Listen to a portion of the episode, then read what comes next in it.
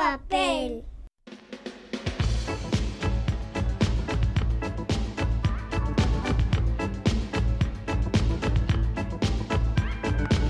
Pompas de papel.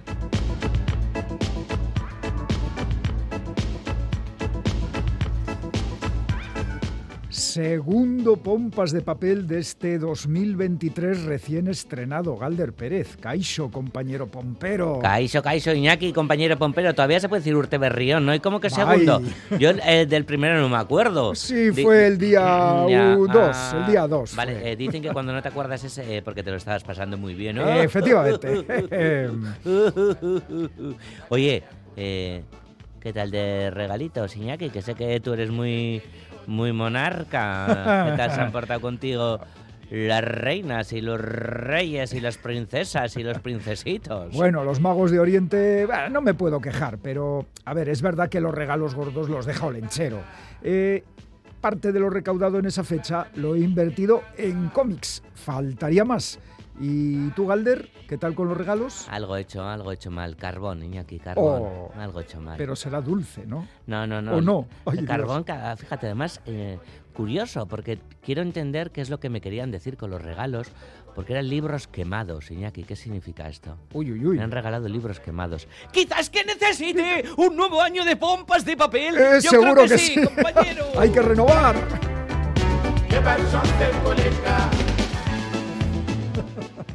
Seguro que Olenchero y los Reyes Magos han traído muchos libros y cómics y puede que entre esos regalos se incluyan las obras de nuestros tres protagonistas de hoy la escritora Ángela Banzas, que nos presenta su nueva novela, La Conjura de la Niebla, un thriller que mezcla la investigación de un crimen con leyendas y supersticiones en la Galicia profunda. Y con otra escritora, la santanderina Marta San Miguel, hablamos de su primera novela, Antes del Salto, en la que narra el viaje de una mujer a Lisboa, un viaje en busca de la memoria y de reconocerse a sí misma. Y el guionista y dibujante Claudio Stasi nos trae su última obra, la adaptación al cómic de la novela de Almudena Grandes, Los pacientes del doctor García. Con él empezamos.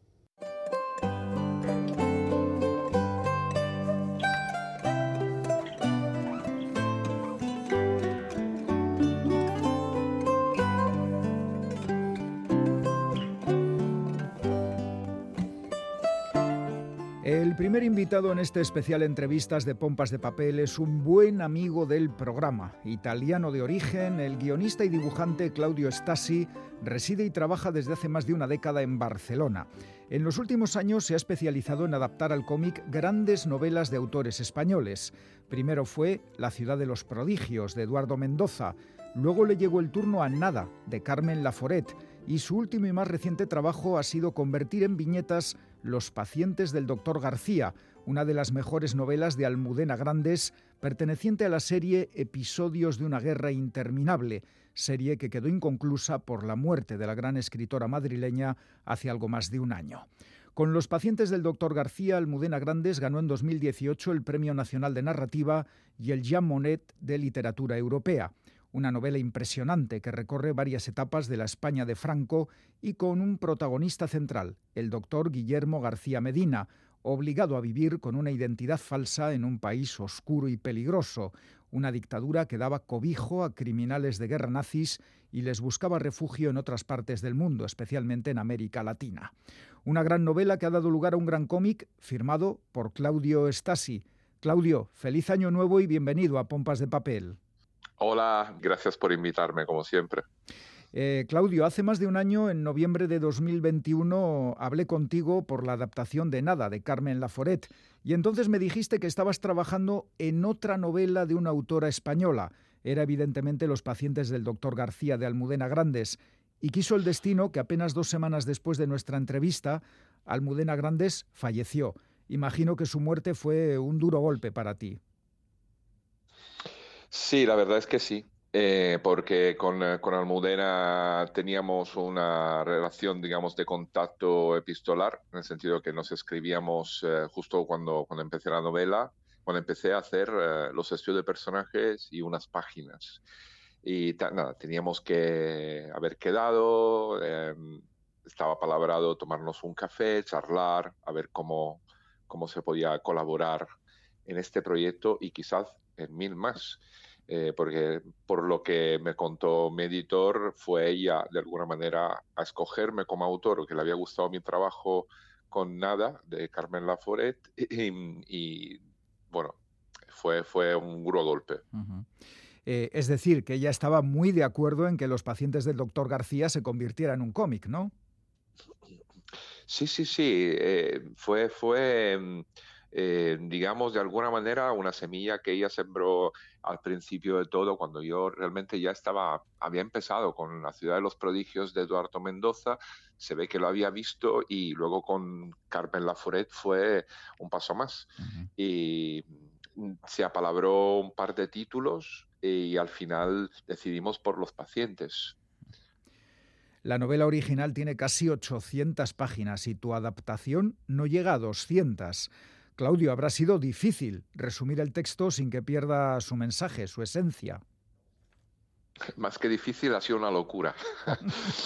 Porque realmente 800 páginas, intentar reducir a, 200 páginas, ha sido realmente muy difícil, muy difícil. Pero lo bonito del cómic es, es que es un arte que te permite resumir a veces 20 páginas en una expresión, en una imagen o utilizar, digamos, eh, soluciones gráficas o narrativas que te solucionan, em, yo qué sé, reducir 30 páginas del libro. Y luego no nos olvidemos que es una adaptación. Adaptación significa que no tienes que estar allí punto por punto y dibujarlo tal y cual como, como está en el, en el libro. Tienes que adaptarlo, por supuesto. O sea, un ejemplo muy, muy práctico eh, podría ser, por ejemplo, al principio de la historia, eh, hay los bombardeos que caen en la ciudad de Madrid y, y, hay una, una, señora que se llama experta que va a despertar a Guillermo pidiéndole ayuda para que eh, Amparo, digamos, salga un poco de la, del miedo que tiene, también por el fallecimiento de su abuelo. Y yo este personaje decidí quitarlo en la escena inicial del cómic porque quería que hubiera un, contacto directo, sin, sin persona, sin, digamos, nadie que pueda hacer de filtro entre Amparo y Guillermo. Esto es adaptar, no es quitar, no es eh, añadir, es simplemente adaptar. Las adaptaciones son así. Les pasa con libros como más famosos, como Harry Potter, por ejemplo, eh, donde hay escenas que en el libro están y en la película no. Eh, o que en el libro están contados en una manera y en la película está contada de una manera diferente. Bueno, Además, los pacientes del doctor García se, se han convertido en una serie, así que tengo curiosidad de ver cómo, cómo han cambiado o adaptado ellos también. Pues sí, fíjate, eh, primero fue novela, luego novela gráfica eh, firmada por ti y enseguida se estrenará la serie de televisión. Bueno, vamos con los protagonistas de la novela. El principal es el doctor Guillermo García, que tiene que vivir con una identidad falsa y cambiar de oficio para escapar de la represión de la dictadura. Eh, Claudio, ese fue el destino de muchas personas que perdieron la guerra y Almudena Grandes hay que decir que les dio voz después de décadas de silencio. Sí, lo, bonito de los, de los libros de Almudena Grandes es justo esto.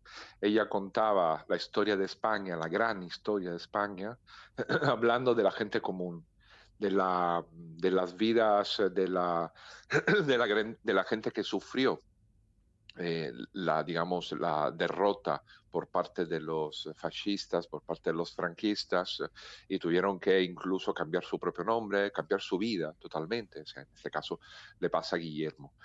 Eh, y, la, cosa increíble de, este gran mosaico que creó Almudena con todos sus libros, eh, donde se ve tapa por tapa, eh, digamos, la, historia del, del país, conocemos no tanto la historia de los grandes potentes políticos que también, sino por, eh, por voz y por cuentos de personas comunes, de personas obreras, de personas médicos, como en este caso.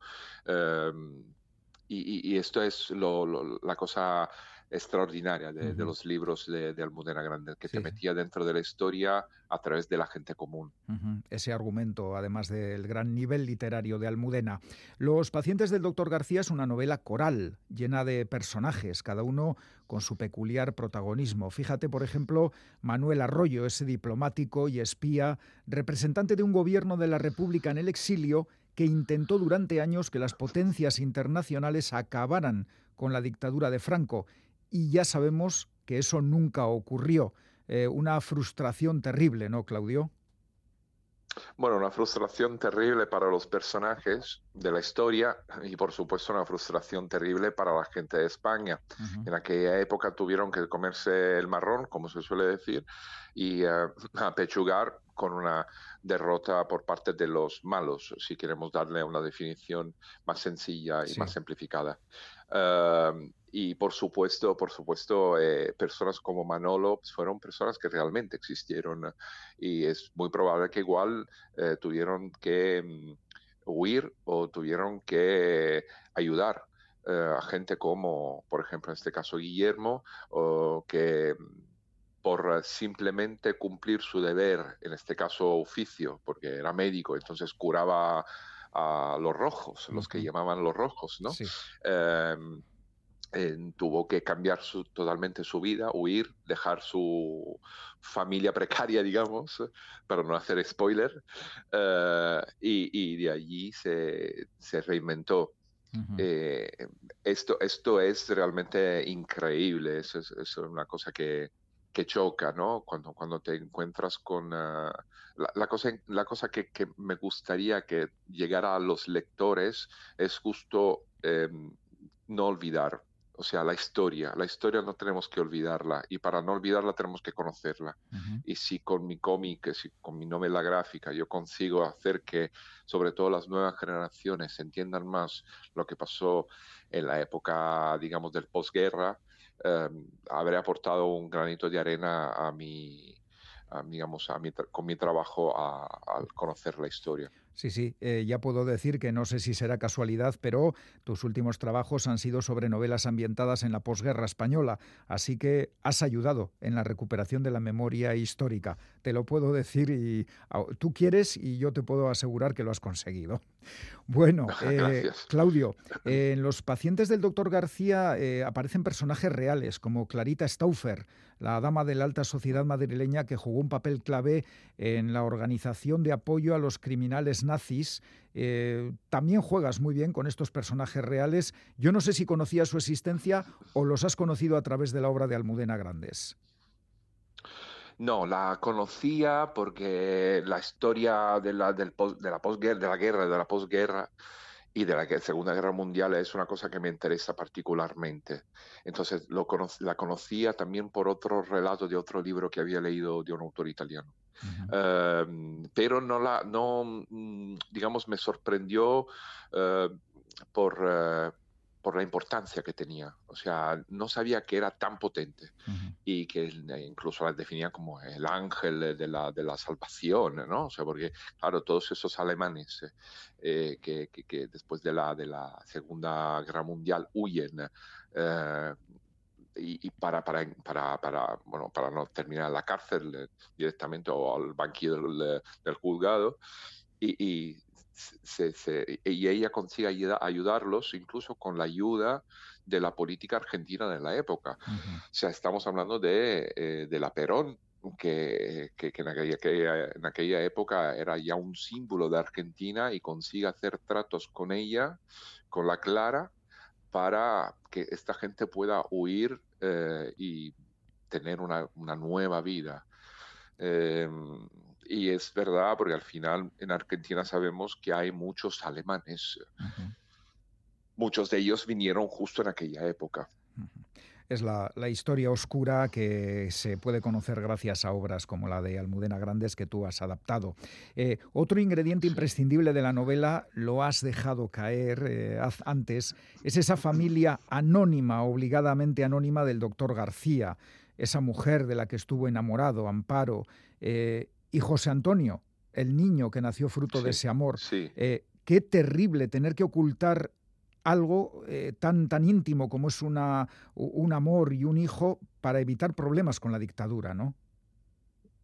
Sí, yo que soy padre no quiero ni imaginarme la sofrencia que tuvo que haber personas como Guillermo, eh, que repito, es un personaje de ficción, pero no hay ningún problema pensar que realmente haya pasado algo parecido a gente real y, que han tenido que dejar atrás su vida, su familia, su hijo, y no volver a verlo durante años. Eh, por, por, culpa de una dictadura, por culpa de eh, un, un, poder eh, que obligaba a los perdedores a ser, a ser no simplemente sumisos, sino que tenían que desaparecer totalmente. algunos en las cunetas y otros literalmente con, cambiando de país o cambiando de nombre, como en este caso de Guillermo y de oficio. Eh, a ver, te voy a contar una cosilla íntima. Eh, leyendo la historia me he sentido identificado con el hijo del doctor García, eh, obligado a guardar cama por culpa de una enfermedad. esa enfermedad, fiebres reumáticas, la tuve yo de niño, Claudio. Ah, sí. Sí, sí, y me pasé muchos meses encamado. Y ahí llegó mi afición a la lectura y a los cómics. ¿Qué te parece? Mira, te, te, doy otro secreto yo también. A mí me pasó lo mismo. ¿Qué dices? Tú también tuviste fiebres reumáticas de niño. Sí, sí, a los 12 años. A los 12 años tuve una fiebre reumática que me quedó, me, me dejó en camilla durante mm, tres meses o más. Y allí fue mi afición al dibujar cómic. Hoy tenemos, una, tenemos un vínculo. tenemos un vínculo, un vínculo reumático. así es. Eh, bueno, una cosa, eh, Claudio, ¿sigues siendo profesor en la escuela de cómic Joso?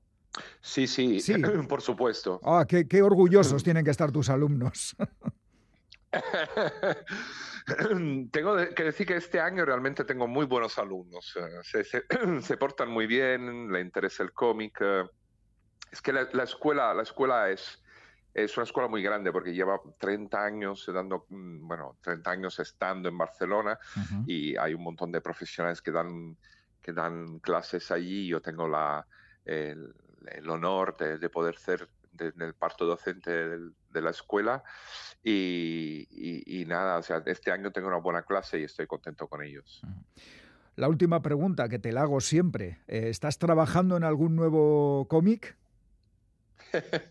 Y tú, como siempre, me dirás eh, lo que puedas. A ver, te digo, em, en marzo saldrá em, en Francia eh, una miniserie que estoy dibujando sobre el padre de em, Michel Valiant, eh, que es uno de los cómics más famosos del mercado franco-belga. Es, es, una historia, es una historia que trata de la... Empieza con la, con la época, digamos, de los años 30 eh, en Francia y bueno, y se desarrolla toda la, vida del padre de Michel Vaillant, de este personaje muy famoso en el mundo del cómic. Eh, serán tres tomos, el primer tomo saldrá en marzo, esto en mercado franco-belga. Eh, para Planeta, este año em, hemos estado hablando con, con mi editor de hacer otra adaptación y de repente él me preguntó, ¿y, ¿y una historia tuya? Y yo me quedé como, ¿eh? Ah. Digo, sí, sí, la tengo. y la Pero realmente la tenía. sí, sí, sí. Y, ya, ya he empezado con este. Entonces será, esta vez no será una adaptación, pero no, no es, eh, no significa que, he parado con las adaptaciones. A mí me encanta hacer adaptaciones. Eh, simplemente mm, tenía esta exigencia ¿no? de contar esta historia. A raíz, te digo más, a raíz de haber leído eh, digamos, eh, muchos libros de Almudena Grande se me inspiraron a esta historia. Eh, y encontré un relato, encontré un artículo de un periódico, de un periódico donde me leí el artículo y me chocó mucho lo que estaban contando y desde allí empecé a, crear una, una, historia más larga. Una historia que es tuya, que es escrita por ti, dibujada historia, por ti. Sí, es una historia mía, dibujada por mí, como autor completo, digamos. Lo único que te puedo decir que esta vez está ambientada en la Andalucía, o sea, en la, el sur de España, eh, eh, también, está, también en la época de la, posguerra. bueno, pues la esperamos con ansiedad y nos tendrás que hablar de ella cuando se publique, ¿de acuerdo? Sí, sí, sí, con mucho gusto. Bueno, pues ahora de momento ahí están Los pacientes del doctor García, una de las mejores novelas de Almudena Grandes, convertida en cómic por Claudio Stasi y publicada por Planeta. Claudio, que ha sido un placer como siempre y espero que volvamos a hablar, eh, que no pase mucho tiempo. ¿De acuerdo? No, no, no, no, no, no pasará mucho tiempo, lo intentaré. ha sido un placer realmente y buen año. Buen año, Claudio, un abrazo.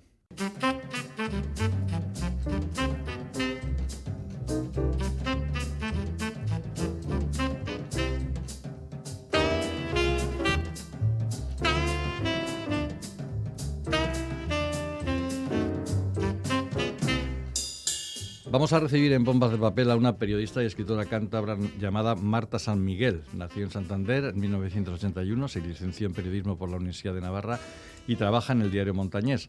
Como escritora ha publicado dos poemarios, Meridiano, que fue premio José Hierro de Poesía en 2010, y El tiempo vertical. También ha publicado un libro de no ficción titulado Una forma de permanencia, donde nos demostró su pasión futbolera y concretamente por el Racing de Santander, y ha escrito relatos. Y ahora debuta en la editorial Libros del Asteroide en la novela, con Antes del Salto, un libro que habla de una mujer, de sus relaciones familiares, de las renuncias que conlleva, de la pasión por escribir, de la ciudad de Lisboa y de la relación de la protagonista con un caballo llamado Quesant. Marta San Miguel, bienvenida a Radio Euskadi. Muchísimas gracias, Kike. Oye, el hecho de haber escrito relatos, el libro de no ficción, me lleva a pensar que, a pesar de haber comenzado publicando poesía, tu relación con la narrativa no es nueva, que es algo natural, ¿no? Sí, efectivamente, eh, los primeros textos que escribo son mm. cuentos. Yo creo que es el acercamiento clásico ¿no? de los que empiezan a escribir mm. cuando son pequeños no saben que están escribiendo cuando cuentan una historia y no saben que están haciendo un cuento, un relato, eso llega más tarde, ¿no? Pero efectivamente la puerta de entrada fue con unos cuentos que empecé a escribir en casa de, mi tía. Tenía una mesa camilla y, un, y una alacena donde siempre había bolis nuevos, que a mí es algo que, se me ha quedado, ¿no? Que cada vez que entro en una papelería, pues hay algo que en mi cabeza se, se activa. Y, y, de ahí llegó la poesía, llegó la primera novela, eh, llegó el periodismo, ha llegado todo lo que tiene que ver con, contar historias. ¿Y, por qué empezar con la poesía? ¿Y por qué dar el paso ahora a la novela? Yo creo que la poesía tiene que ver con lecturas que fui haciendo de pequeña. Es algo de lo que siempre se habla, ¿no? que en el sistema educativo te meten a Calderón, a Machado. Bueno, te los meten, te los imponen, pero algo queda, ¿no? Y, en mi caso eh, lo acompañó que mi madre, que era una grandísima lectora, puso un día en mis manos un libro de, un señor que se llamaba Miguel Hernández y me dijo, léelo. Entonces, pues a una madre se la escucha y se le hace caso, ¿no? Espero que este programa lo escuchen mis hijos. Y leí eh, la elegí a, Ramón Sige y hubo un verso que, que, de repente dije, ¿qué es esto que ha hecho este hombre? ¿no? Eh, mm, no, lo voy a decir literal, o sea, no utilizo comillas, pero eh, tal es el dolor que tengo en el costado que por doler me duele hasta el aliento. Entonces, mm. cuando eres pequeño, te tomas la vida con una literalidad asombrosa y es el pensamiento de los niños. Y de repente yo encontré que, que, aquello, que eran palabras que podías utilizar en una conversación cualquiera, eh, cobraban un significado nuevo, abrumador y como si explotara algo, ¿no? Entonces me despertó. Y creo que desde entonces he buscado eso como lectora en todo lo que he leído y como escritora en todo lo que he escrito. ¿Y por qué uno deja la poesía? Y aquí te cojo una parte, una parte del libro que dice, hay una parte del libro que, que, estás, que la protagonista está leyendo a Eduardo Alfón viajando en un avión y también hay una reflexión sobre el particular. Yo no sé si te ha abandonado a ti la poesía todavía o no. No, no, no, no. Oye, si la poesía te, te coge y te mm. coge bien y tú te agarras a la poesía para, para explicarte cosas, para, sobre todo para intentar nombrar cosas, situaciones, reflexiones, actitudes. Mm. Eh, cuestiones del día a día, que, que, no hay que... Hay veces que hablamos de poesía y parece que, que, ya hay que colocarse en una especie de pedestal y nada más lejos. Eh, yo he tenido la suerte de conectar con la poesía y desde entonces está e impregna todo lo que hago, desde los artículos que escribo en el periódico a los, eh, la, manera que tengo de explicarle a mis hijos cómo se juega o, lo que pasó en la final del mundial. Mm. Es decir, eh, la poesía es lo que explica, lo, mm, o sea, le pone nombre o trata de referenciar aquello que con palabras normales y corrientes no somos capaces. Es decir, ¿cómo defines el dolor? Pues diciendo que por doler te duele hasta el aliento, ¿no? Eso es la poesía. Esto se dice mucho, pero es cierto que a los que comienzan en la poesía, cuando pasan a la narrativa, se les queda un cierto componente lírico que hace que las cosas que se cuentan tengan otra música, como más serena, más íntima. Eso me ha pasado leyendo tu libro. ¡Oh, qué bonito eso que dices! no sé si tú eres consciente de eso, o sea, que decir que hay un, aliento poético en esa narrativa que seguramente en otros escritores eh, que no han probado la poesía no, no existe. Pues no sé si decirte que es un aliento poético pero te compro totalmente y me parece un acierto que lo hayas señalado porque agradezco mucho los textos que tienen un ritmo interno. Mm, mm. Entonces, eh, como periodista, escribiendo artículos, artículos de opinión, reportajes o entrevistas, no lo puedo evitar y hay veces que hay palabras que se imponen cuando estoy escribiendo y, su sonoridad o su sílaba mm. o, su longitud se imponen y se quedan y se clavan. Y yo digo, ¿pero por qué has venido? Y llega ya un momento que lo, tienes muy interiorizado, ¿no? Entonces, creo que es fundamental que exista ese ritmo a la hora de escribir por una cuestión de, deferencia hacia el lector. Si tú estás eh, eh, si escuchas música y tiene un ritmo, esa música te acompaña y envuelve. Mm. Pues creo que sucede lo mismo al leer. Eh, antes de comenzar a desentrañar la novela, una curiosidad que tengo. Hay mucho de referencial, porque una madre, una periodista, una escritora, un viaje a Lisboa. Todo es escenario real.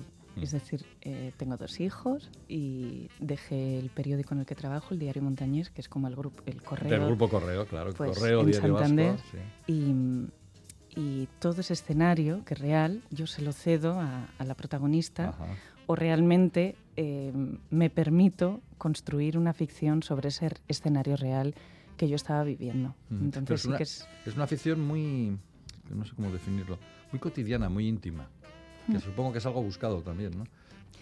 Creo que es un libro eh, sobre lo extraordinario que nos pasa. Mm.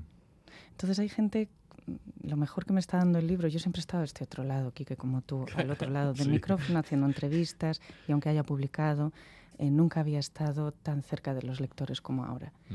Y, algo que, me estoy dando cuenta es que cada lector se toma el libro desde un punto. E, efectivamente, el libro está ambientado en Lisboa. Lisboa es un personaje más. Mm. Y hay lectores que ven eh, la, novela desde Lisboa, otros lectores lo ven desde el caballo, hay otros lectores que lo ven desde la memoria.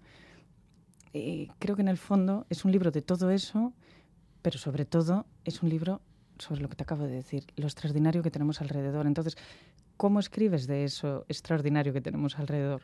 Pues apelando a lo que te toca cada día, ¿no? Aunque sea en, pijama, aunque sea abriendo los armarios de la cocina, que hay un pasaje bastante que defino el paso del mm, tiempo mm. hablando de un tarro de pimienta. Mm. Entonces, creo que nos rodea más literatura y más, eh, más estímulos eh, intelectuales y sensoriales de los que somos conscientes. Y creo que somos capaces de sentir y de percibir y de comprender mucho más de lo que, de lo que realmente hacemos. ¿Por qué? Porque estamos inmersos en nuestro día a día, en nuestros horarios, en nuestras rutinas, es lógico y normal, y en nuestros trabajos.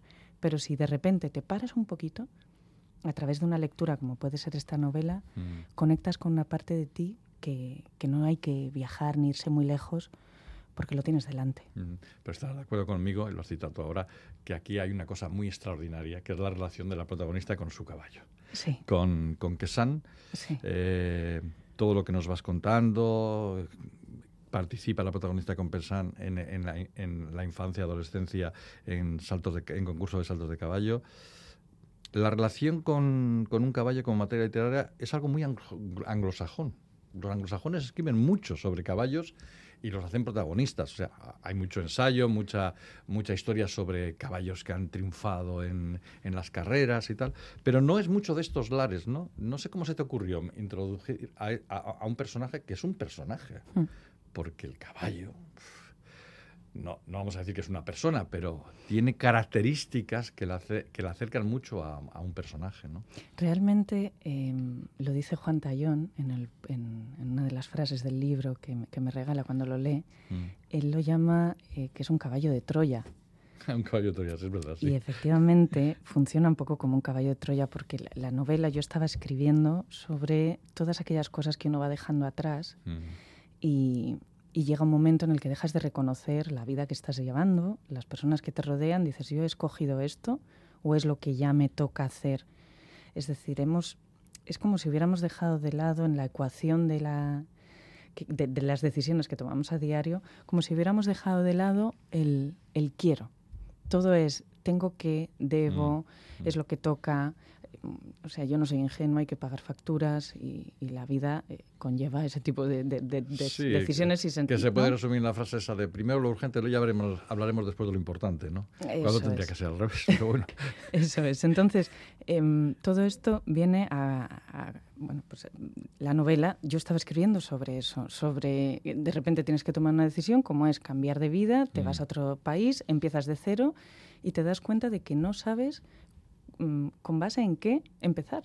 Mm. Dices, eh, llevo 20 años llevando la misma vida y, ¿qué pasa? ¿Qué decisiones he ido tomando para llegar hasta aquí? ¿no? Y me di cuenta de que estaba reflexionando sobre esas ideas y se coló el caballo. O sea, no fue una decisión premeditada, mm. se coló. De la misma manera que antes te he dicho que hay palabras cuya extensión se cuelan a la hora de escribir, pues que Sant se coló. Es difícil de explicar a alguien que no tiene esa pulsión lo maravillosa que puede ser la relación eh, con un animal, el gozo que puede obtener en el trato diario o casi diario eh, una persona y el dolor que puede provocar también su desaparición. Creo que en la novela un, intenté, un intento bastante serio por, por entender esa relación. ¿Has conseguido entenderla del todo escribiéndola? No. No. No, no. Y tampoco, no, no tengo claro que, que la intención fuera mm. entenderla. Yo creo que he intentado recuperarla. Es decir, em, hay mucha gente que me dice, ¿por qué no has vuelto a subirte a un caballo? Mm. Sí, desde que era cría pedía a los Reyes Magos que me trajeran un caballo. Obviamente en mi casa era imposible aquello. Em, bueno, pues aparecían caballitos de madera, los pequeños ponis, aquellos cursis rosas con purpurina que olían a, no sé, a pedo de unicornio. O sea, todo así, ¿no? Aparecían esas cosas que, a mí no me atraían en absoluto hasta que finalmente, pues, mm. pues que lean, en el libro está contado cómo acabo mm, en, ese pueblecito donde aparece un caballo viejo, mm. viejísimo, mm. y, por fin le, conozco, ¿no? Pero efectivamente yo creo que no se puede, es como explicar un atardecer. tienes que sentirlo, o sea, realmente... Em, hay algo en la relación con los animales que no se da con las personas y es que creo que cuando nos relacionamos con ellos nos devuelven una imagen de nosotros mismos mm. absolutamente desprejuiciada. Es decir, eh, eres tú y lo que tú proyectes, eres tú y lo que tú decidas. Y al otro mm. lado está el animal que si te ha aceptado previamente, porque claro, no es lo mismo la relación que puede ser con un perro, por ejemplo, mm. eh, que tiene más capacidad de mostrar sus sentimientos, eh, tiene una fidelidad hacia su dueño absoluta y incontestable. Está en tu entorno cotidiano casi siempre. Eso es, y, no puedes meter a un caballo en un ascensor, por mucho que yo quisiera. Eso es. Y en cambio, un caballo, que es un animal de unos 500 kilos, al menos el que yo tenía, em, no, tiene esa respuesta tan evidente al mm. afecto, ¿no? Y de repente, ¡plac!, sucede algo y notas que el caballo te ha aceptado. Y notas que existe un vínculo que yo a veces cuando me preguntan, ¿y cómo sabes que sucede eso? ¿no? Porque la gente monta un caballo un día, otro, otro, otro, mm. otro. Y pues ¿cómo sabes que te has enamorado? O que alguien siente algo mm. por ti. O que algo que has hecho ha hecho feliz a alguien. O que algo que has hecho le ha sentado mal a alguien. Lo sabes, ¿no? Pues de esa manera, ¿no? Sabes ese vínculo. ¿Qué sucede cuando acaba? Pues que queda un vacío que mm. no lo llenas y tampoco es necesario llenarlo. Yo creo que antes me preguntabas comprender la relación con el caballo a través de la escritura de este libro. Más que eso, yo creo que he, incorporado o he superado o he el duelo de haber perdido a, este animal. Eh, me han encantado algunos momentos de, la relación con el caballo. ¿Cómo cuentas, lo, lo, has dicho tú ahora, el progresivo acercamiento de la protagonista niña al caballo? eh, cómo cuentas la mecánica del salto, que dicho así parece una tontería, pero cómo lo cuenta esta mujer hay que leerlo. ¿eh? Y cómo cuentas las rarezas del caballo también, su personalidad, que es como la de un ser humano. La verdad es que es algo maravilloso. ¿eh? no creí que me fuera a emocionar tanto como cuando hablas del caballo y de las cosas que hace y las rarezas que tiene y cómo se comporta, ¿no? que parece una persona más que, dice, eh, eh, cuidado que estoy aquí. ¿no? ¿Sabes que yo también pensaba eso? sí. Cuando escribí el libro dije, ¿a quién le va a interesar eh, la historia de, un caballo? Yo pensaba que tenía mucho más peso el, resto, ¿no? todo lo que lo envuelve, que es eh, las reflexiones que plantea mm. la, gentrificación de Lisboa, mm. eh, las renuncias, eh, en quién te conviertes cuando abandonas los lugares que te han acogido. Mm. Pensaba que, eso sostenía, ¿no? Y de repente los lectores, que es un poco lo que te decía al principio, es increíble lo que está despertando este caballo o, la relación con el caballo en ellos, ¿no? Quizá es como que está encendiendo luces de, de todos tenemos esa capacidad para, para vincularnos y, no sé, para abrirnos y dejar que, las cosas nos sucedan. también utilizabas al caballo para pensar como Montaigne? Ya que estamos aquí voy a confesar una, cosa. La trama de la novela arranca cuando la familia se muda eh, a Lisboa y en el vuelo la protagonista se da cuenta de que se ha olvidado la una fotografía y es la fotografía del caballo que ella montaba de pequeña. Entonces, a ver, vivimos en el tiempo de Internet y de llevar gigas de imágenes en, en, en el móvil, pero ella cuando está haciendo la maleta se refiere a una foto en papel. Bueno, esa foto existe y esa foto está tomada aquí, en Guecho. Ostras, qué bonita historia. y esto es cierto, no lo había contado nunca, pero es aquí. Muy bonito. Oye, y luego está, lo hemos citado, Lisboa. Sí. Que es una parte muy importante de la novela. Es una ciudad que se ve que amas y que presentas como acosada por la especulación inmobiliaria y el turismo. Es tan grave la situación eh, ahora. Es que yo soy de Santander y quizá en agosto tenemos un poquito de atasco. Quiero decir, nosotros la gentrificación, que es un término que vemos y que está mm. al orden del día, no la sufrimos eh, vosotros aquí quizá más. Ahora un poquito más, sí. Pero bueno, empiezas a ver algún piso turístico, empiezas a ver esa problemática, pero a muy pequeña escala. Mm. Entonces, eh, yo había estado en Lisboa hacía como 20 años y mm. recuerdo que era, el recuerdo que tengo era una ciudad gris. Habíamos ido a ver a un amigo de la universidad que era lisboeta, nos quedamos en su mm. casa, que vivía en Lisboa. Bueno, pues este amigo ahora se ha tenido que ir a vivir a un pueblo porque donde él vivía vino un grupo inversor, compró el edificio y o compras el piso o te Yo también tengo esa sensación en Lisboa, también me pasó lo mismo. Y entonces creo que, por un lado, esa, esa sensación de, venir de un sitio pequeño y meterte a vivir en una ciudad que es todo el mundo al que yo le decía, nos vamos a vivir a Lisboa, todas las personas con las que hablé, todas sin excepción habían estado en Lisboa. Entonces es una ciudad en la que todo el mundo se ha construido su propio relato y todo el mundo posee un pedazo de Lisboa y cuando yo les decía, nos vamos, pues tienes que ir a visitar este sitio, este sitio, este ah, sitio, ir a cenar aquí, aquí, allá. Y yo decía, quiero construir mi propia ciudad.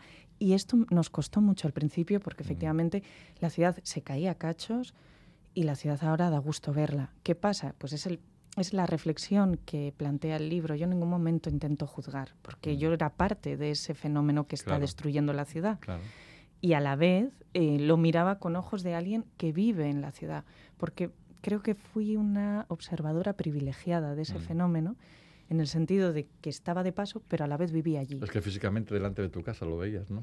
Eso me, inventé ese juego Porque, porque sucedía en toda la ciudad. Eran edificios, no estaban abandonados, estaban deshabitados. Y tú veías restos de las vidas previas porque se veía por los balcones. Mm. Entonces, eh, durante toda la novela, a medida que el, personaje se va reconstruyendo para, mm. para volver a armarse mm. y decidir qué tipo de vida quiere llevar, el edificio de enfrente empiezan unas obras. Entonces es esa manera de, de trazar o de intentar vincular los dos, los dos argumentos. ¿no? Y efectivamente las, la, la, la reflexión o la duda mm. que todos debemos de plantearnos es esa. ¿Qué hacemos, por ejemplo, con Alfama? ¿Dejamos que se caiga a cachos? ¿Que huela a humedad como aún huelen partes y casas que ves las vigas al aire?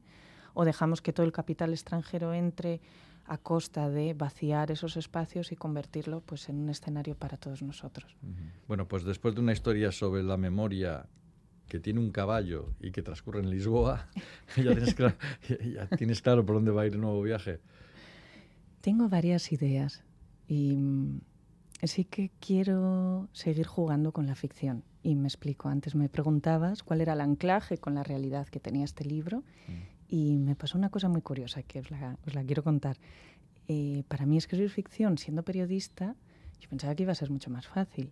Y no te juro que estaba escribiendo y de repente había una parte de mí que decía, pero ¿qué haces? Que esto es mentira, que esto no lo puedes contar así, que esto no ha pasado. Y yo, ostras, es verdad. Pero bueno, a ver, pero esto es no es ficción. Pero entonces, ¿qué estoy haciendo? No tenía ni puñetera idea de lo que estaba haciendo. O sea, estaba en Lisboa y, necesitaba escribir y seguía. Y, le iba haciendo fotos al, al, contador de páginas que tiene el procesador de texto y se lo enviaba a mis amigas. Y decía, no sé qué, qué estoy haciendo, pero mirad esto como crece, ¿no? Y, mientras crecían las páginas, yo me iba dando cuenta de, eso, de que la periodista era como si estuviera tirando de mis riendas todo el rato. Y hasta que ya le dije, mira, déjame en paz, déjame en paz. Y la largué, la, eché de la habitación y, de repente, ¡bum! Fue como si me mm. liberara, ¿no? 20 años siendo absolutamente fiel o tratando de ser lo más fiel posible en la mm. realidad y me, costó separarme de, de, eso. Y fue muy divertido. O sea, fue muy, divertido en el sentido de que, percibí que podemos, el potencial que hay mm. detrás de, no poner un límite, ¿no? que la mm. realidad no sea el límite, sino a ver dónde llego con el siguiente salto. Entonces tengo varias ideas y es como un hueso de aceituna, yo lo llamo así. Está dando vueltas en la boca y de repente un buen día digo, ¡Wop! Luego se transforma en semilla y si tengo suerte empieza a crecer hasta que ocupa toda la cabeza y, tiene que salir por algún lado. Entonces espero que llegue ese proceso. Bueno, tendremos ganas de leer todo eso que estás contando. Pero antes está su libro Antes del Salto, Marta San Miguel, lo podemos encontrarse en libros del asteroide. No os vais a arrepentir de la lectura, lo aseguramos. Gracias Marta por estar con nosotros y hasta pronto. Muchísimas gracias por invitarme.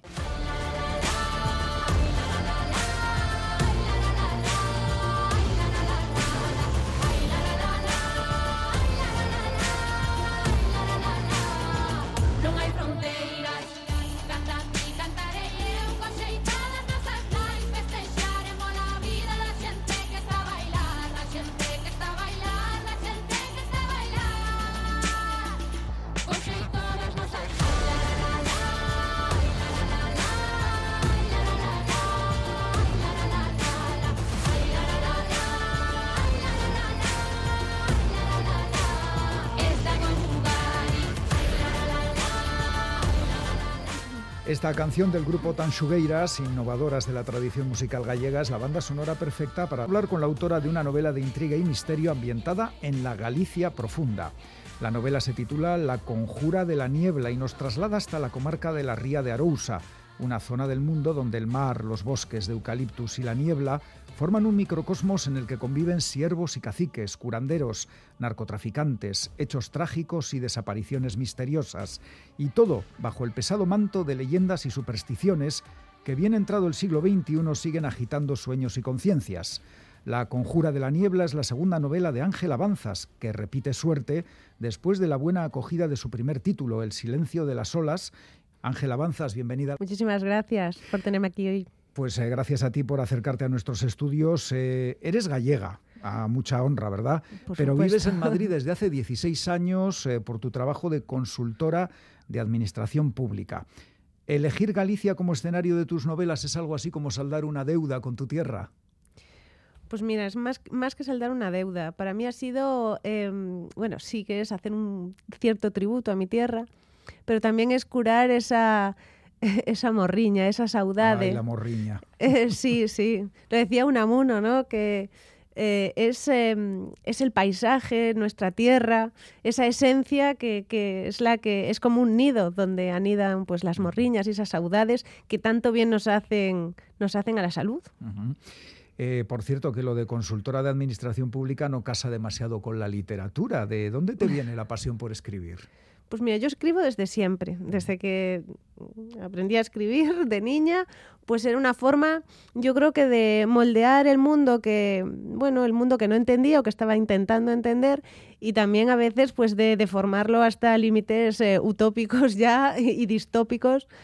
Eh, un poco a mi, a mi manera, pero supongo que, que viene de ahí, desde la niñez. Que desde siempre. Yo desde siempre, es una necesidad vital. No lo veía tanto como sueño profesional, la verdad. Y justo por eso pues me licencié pues, en otra cosa, en ciencias políticas, luego hice un máster de empresas, o sea, cosas que, pensando más en tener un, trabajo, ¿no? E, e, ese futuro un, poco asegurado, la nómina de cada mes, ¿no? Exacto, yo creo que sí. En cambio, bueno, pues ya después pues ya llegó la maternidad y el punto de inflexión yo creo que absolutamente necesario para poder estar y el confinamiento también, ¿no? Pues fue previo, ¿eh? Fue, fue previo a la, a la pandemia que me puse a escribir lo que fue la primera novela. Sí. Y fue un poco, pues, con, como te decía, pues fue con la maternidad. Mm. Todas esas historias que me habían contado de cómo era la maternidad antes, otras mujeres. Pues hubo una frase de, de Goethe, el, escritor alemán, que me, que me caló mucho porque él decía que hay dos, eh, dos, legados importantes, los más valiosos que le podemos dejar a nuestros hijos. Y uno son las raíces y otro las alas. Y yo con esa frase eh, emprendí el viaje a, escribir. Y has ido a las raíces también. Exacto, por eso, por eso, para trasladárselo a mis hijos y darles alas. Vamos con tu nueva novela, que es la segunda, La Conjura de la Niebla, que se desarrolla en un sitio real, la comarca de la Ría de Arousa. Pero colocas ahí un lugar ficticio, la, isla de Cruces, la Isla de Cruces. ¿Por qué ese juego de realidad y ficción? Mira, por una cuestión ambiental, por ejemplo, ha sido que la Isla de Cruces, que es ficticia, como bien decías, Em, es verdad que es una mezcla entre la isla de Arousa, una isla em, eh, eminentemente pues eso de perfil marinero, eh, donde pues eso, mariscadoras, eh, pescadores, eh, y también, pues bueno, que tiene una historia también de los años 80 y 90 que todo el mundo conoce, no solamente a ella, toda la zona de, las Rías Baixas. Pero también quería incrustar, digamos, que dentro de lo que es Milla de Cruces, la isla de Cortegada, que es una isla más pequeñita, que no está actualmente habitada, pero que es eh, pues muy frondosa, es, es, como una fraga, ¿no? que es un bosque atlántico, con esos bosques, em, con esos laureles eh, que parecen como colosos queriendo alcanzar el, el cielo. Eh, y con muchas nieblas, porque está en la desembocadura del río Ulla y entonces tiene esas nieblas, ¿no? Que por contraste térmico con la superficie del agua y tal, pues se generan por las mañanas.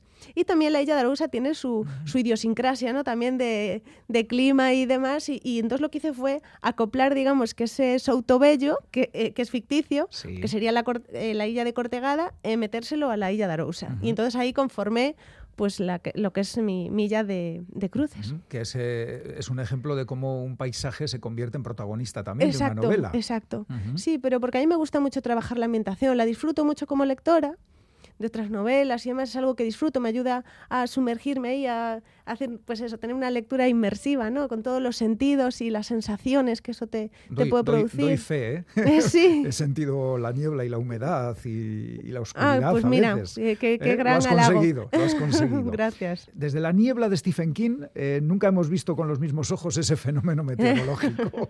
¿A ti qué te, qué te sugiere la niebla? Misterio. Es, yo creo que pues, el aura de misterio, el, eh, que es verdad que aquí tiene un es también un, elemento eh, simbólico, porque por un lado está la niebla como, como elemento físico, que, que realmente pues envuelve, que, que desorienta a las mariscadoras, que eh, que, no, que, no, sabes qué es lo que sucede, ¿no? Todo esto además viene por una anécdota que, que yo escuché de, en una conversación, pues eh, que en la niebla, pues cómo se movían para hacer las descargas y, y, hablaban de la Santa Compaña, ¿no? Oh, entonces mezcla, claro, la realidad con, la, con, la, con lo irreal y, mm, y, entonces tiene ese, ese elemento físico, pero también es verdad que en la niebla pues se ocultan dentro también de nuestra propia cabeza. Hay un personaje que ya sabes, pues que es una mujer encerrada en un psiquiátrico, entonces ahí se convierte en la consecuencia también, ¿no? De lo de lo que se ha vivido y cómo, en este caso, cómo afecta a nivel eh, de salud mental. Que la niebla puede enloquecer a la gente. Exacto, también, también. Se también. dice, se cuenta. Sí, sí. la Conjura de la Niebla es una novela coral, porque, bueno, metes a un montón de, de, personajes que los desarrollas en mayor o menor medida, pero están bastante bien desarrollados todos.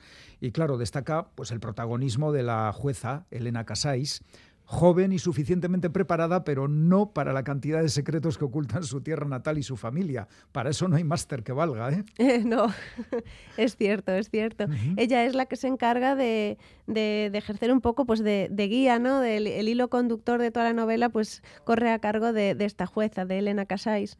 es un personaje que también he disfrutado mucho construyéndolo. Le, he querido que tuviese pues esa, esa personalidad, esa disposición, eh, como digo en la novela, la que la describe como, como con el ceño en, permanente censura, ¿no? El punto de partida de la novela es la desaparición de una adolescente, de Paulina Meis, un suceso que conmociona al pueblo de la Isla de Cruces que ya vivió algo similar 30 años antes. Esto de las tragedias repetidas es un recurso muy efectivo en la novela negra, ¿verdad? Sí, yo creo Por que lo que evoca y los temores que vuelve a despertar tanto tiempo después. Sí, y además porque permite también trabajar, eh, ver em, los, a, veces los mismos personajes, pero en distintos tiempos. Y ver un poco el poder comparar los, eh, los contextos sociales, económicos, en este caso el ambiental es que es el mismo, porque yo eh, las mariscadoras, o sea, lo que se, el frío, la niebla, la lluvia, la que se tienen que enfrentar en los años 80 es, es la misma la que se tienen que enfrentar actualmente. La conjura de la niebla es un thriller con todas las de la ley. ¿Tu próxima obra seguirá el mismo camino? Yo debo decir que he disfrutado muchísimo, ¿eh? pero porque me gusta mucho el misterio, la intriga, esa tensión que te obliga a avanzar. Es, verdad que, como bien dices tú, eh, me gusta mucho trabajar eh, la forma de escribir, mi estilo narrativo no lo quiero perder, pero seguir con la intriga, yo creo que estamos en un momento muy dulce para el thriller. Pues ahí está, La Conjura de la Niebla, la nueva novela de Ángela Avanzas. Ángela, que ha sido un placer y cuando tengas nuevo libro, ya sabes, tienes sitio aquí. Muchísimas gracias, un placer.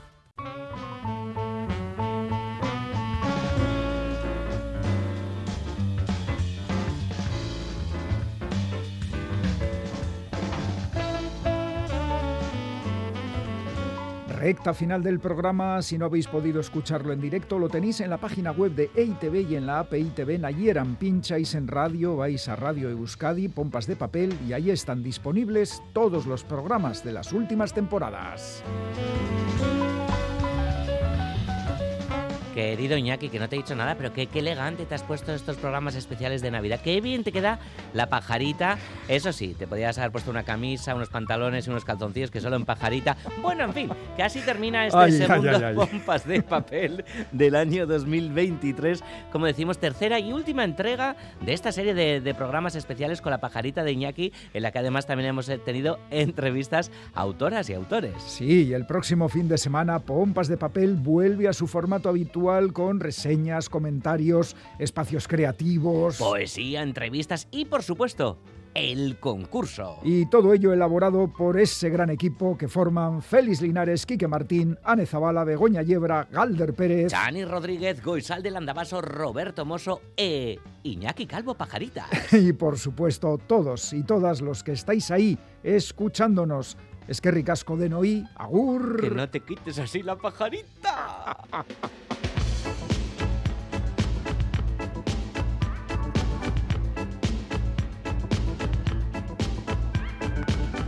de papel.